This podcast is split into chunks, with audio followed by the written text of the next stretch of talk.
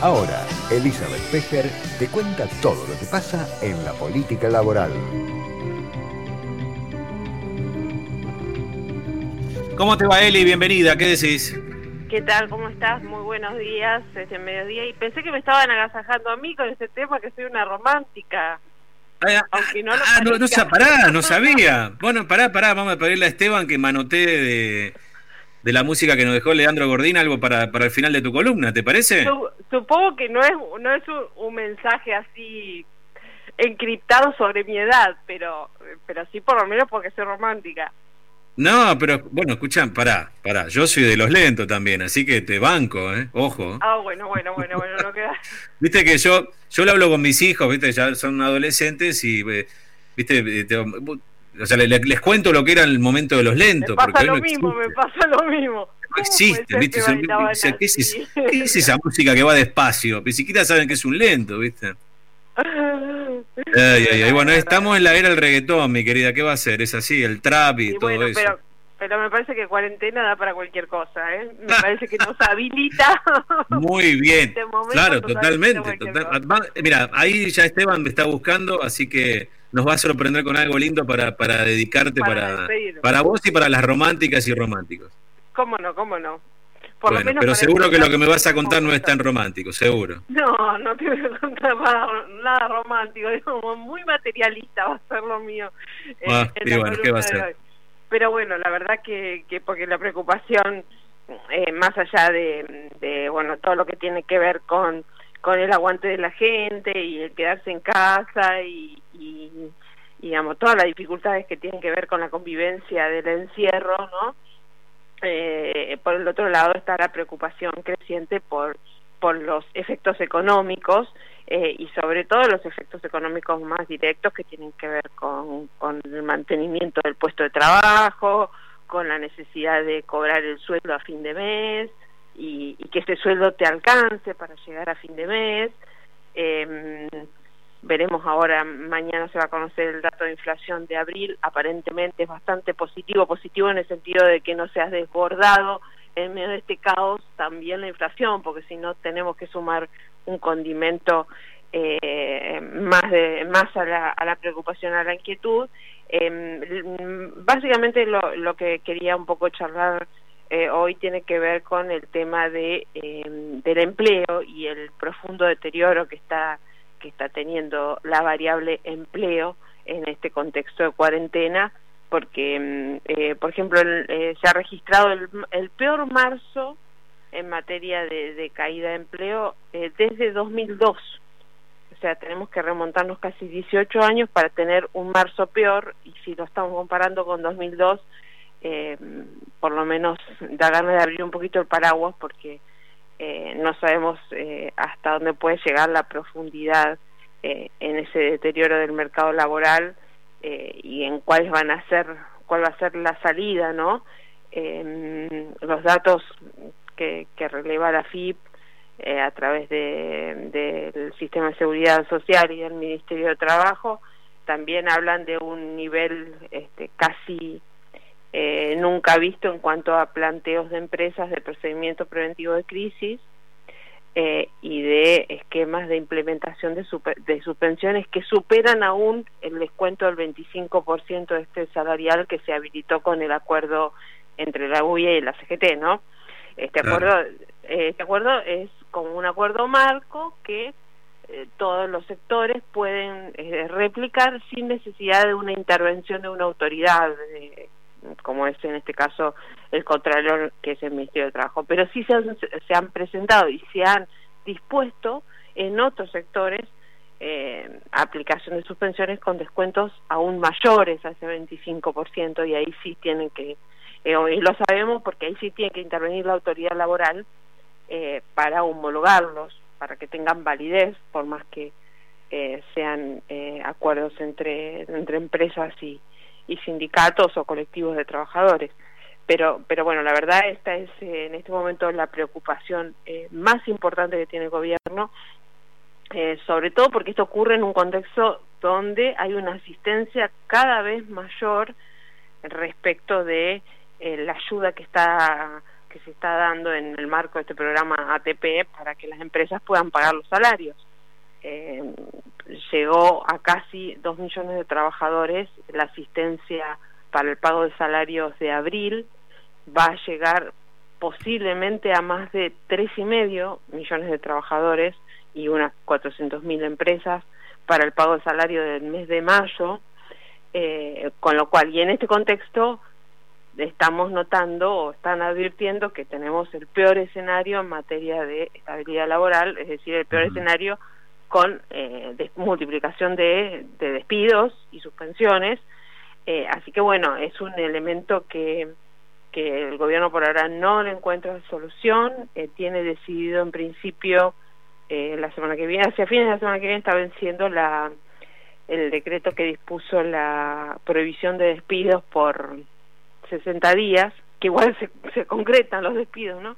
Entonces se va a volver a renovar. Digo, con toda esta batería de, de medidas para tratar de contener o, o, aliviar a las empresas para que no tengan que tener eh, el recurso, que no recurran a, a recortar sus plantillas de trabajadores, así todo está, esa es la solución que se está verificando en eh, en un mes, por ejemplo, en marzo, que recién iniciaba, que son los datos hasta que hasta ahora se conocen, no tenemos todavía los datos oficiales de abril, pero digo, si ya en marzo, que la cuarentena arranca eh, formalmente el 20, podemos poner que unos días antes había eh, ya situación de parate y de, y de escenario complejo, si ya en marzo teníamos el peor marzo, en, solo comparable con 2002, ni siquiera comparable con la crisis financiera de 2009 que generó muchos problemas de empleo en la Argentina, eh, bueno, el, eh, la preocupación respecto de lo que puede pasar,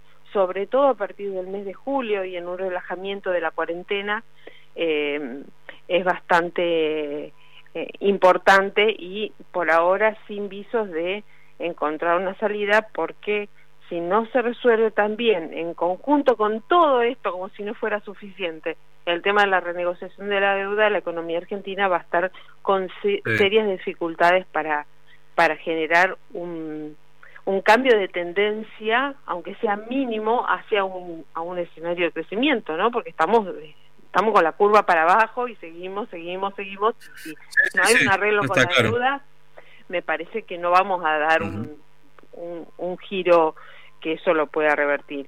Eh, y, bueno, y hay, hay datos que empiezan a advertir de un escenario de desempleo que podría terminar en torno a un 25% de la población, aún todavía mayor al de la crisis de 2001-2002. Entonces, este, me parece me parece que ahí este, el gobierno está tratando de eh, prever y de, apostar todo todo lo que pueda, eh, aunque se implique, por ejemplo, la maquinita de la emisión eh, a full. Sí, sí, obvio.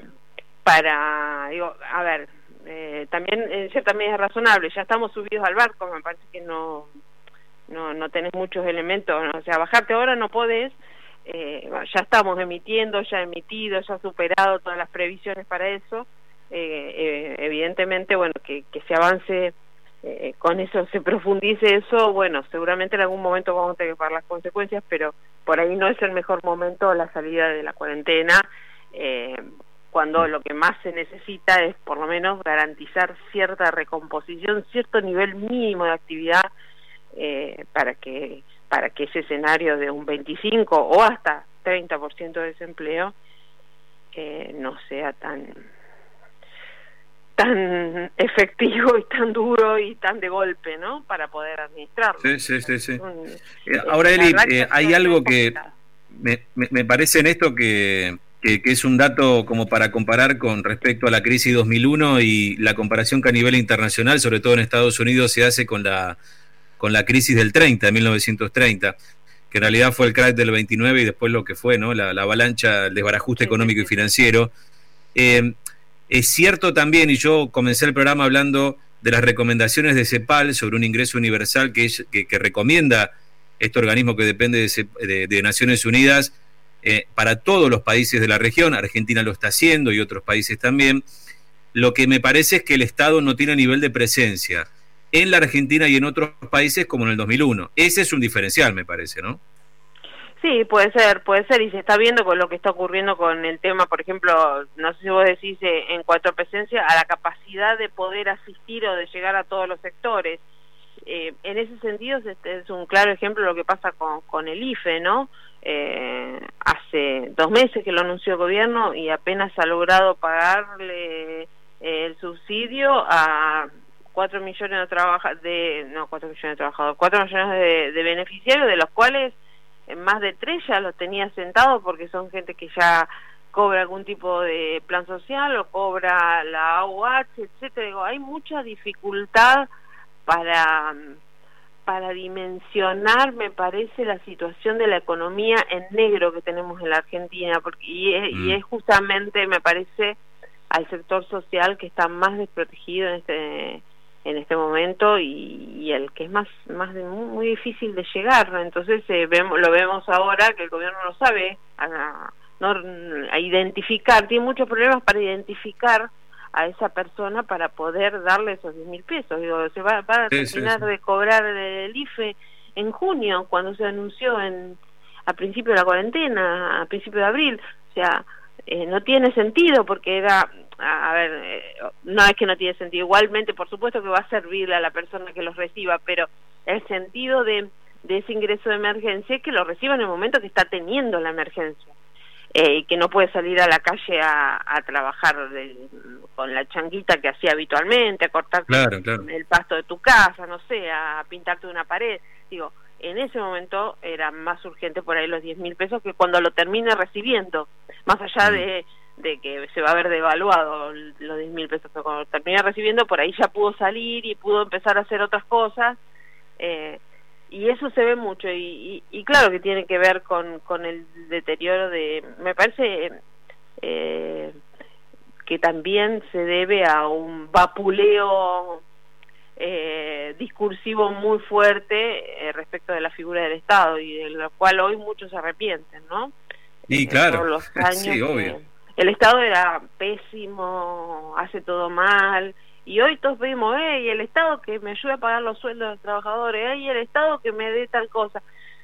Eh, y es complicado cuando cuando lo cacheteaste, lo cacheteaste y lo dejaste con un poder muy reducido que después tenga la capacidad de resolver todos los problemas. Es, es una disyuntiva y un tema muy interesante para debatir largo sí, obvio, claro que sí. Pero bueno, en estas cosas en estas cosas vos te, la pegás de frente, o sea, porque, cuando aparece esto, ¿quién, ¿quién te va a ayudar a, a mantener el empleo, a, contener la situación social?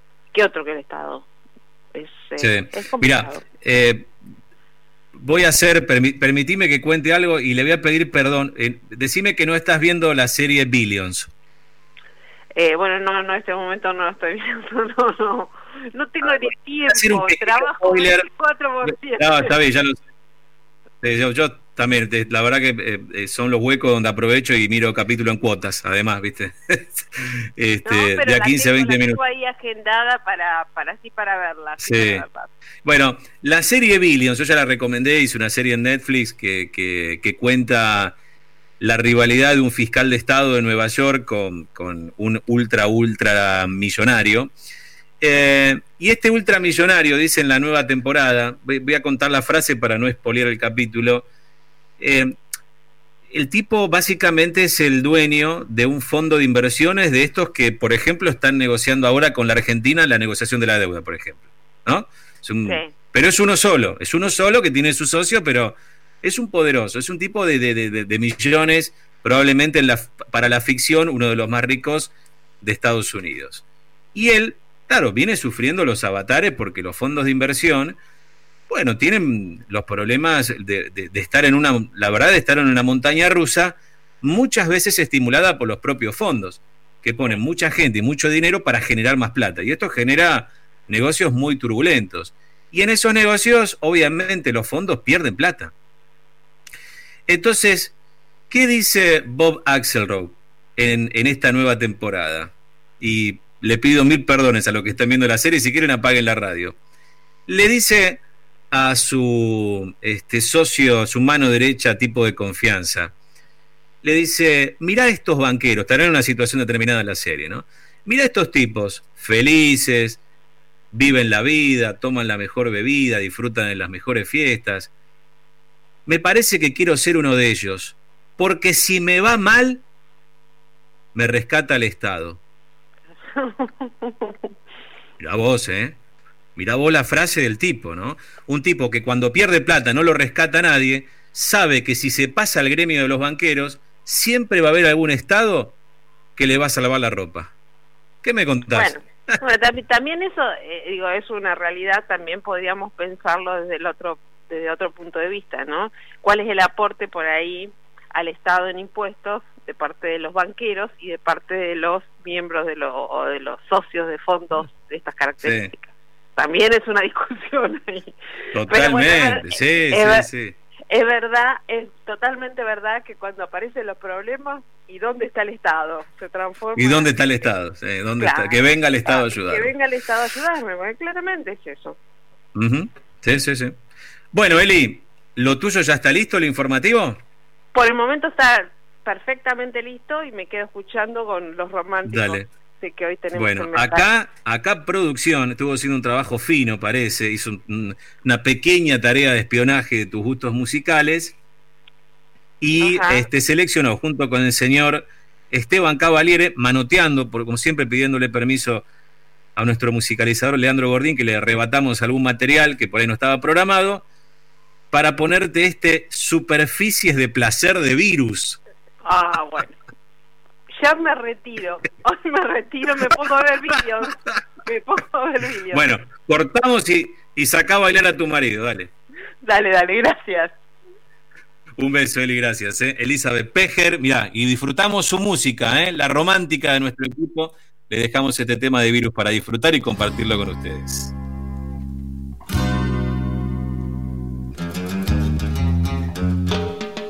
Toda mi pasión se elevará viéndote actuar tan sugerente. Lejos de sufrir mi soledad, uso mi flash, capto impresiones. Me adueño así, superficies de placer. Dejo crecer mi tremenda timidez. Gozo entregándote al sol, dándote un rol ambivalente. Puedo espiar sin discreción como un guayer en vacaciones.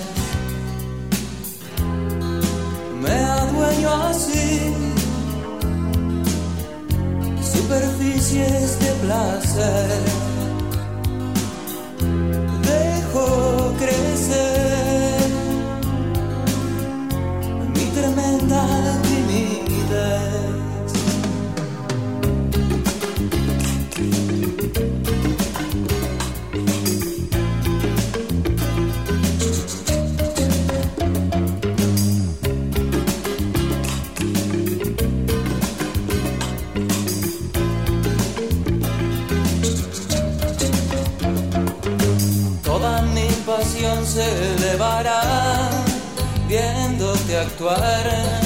tan sugerente.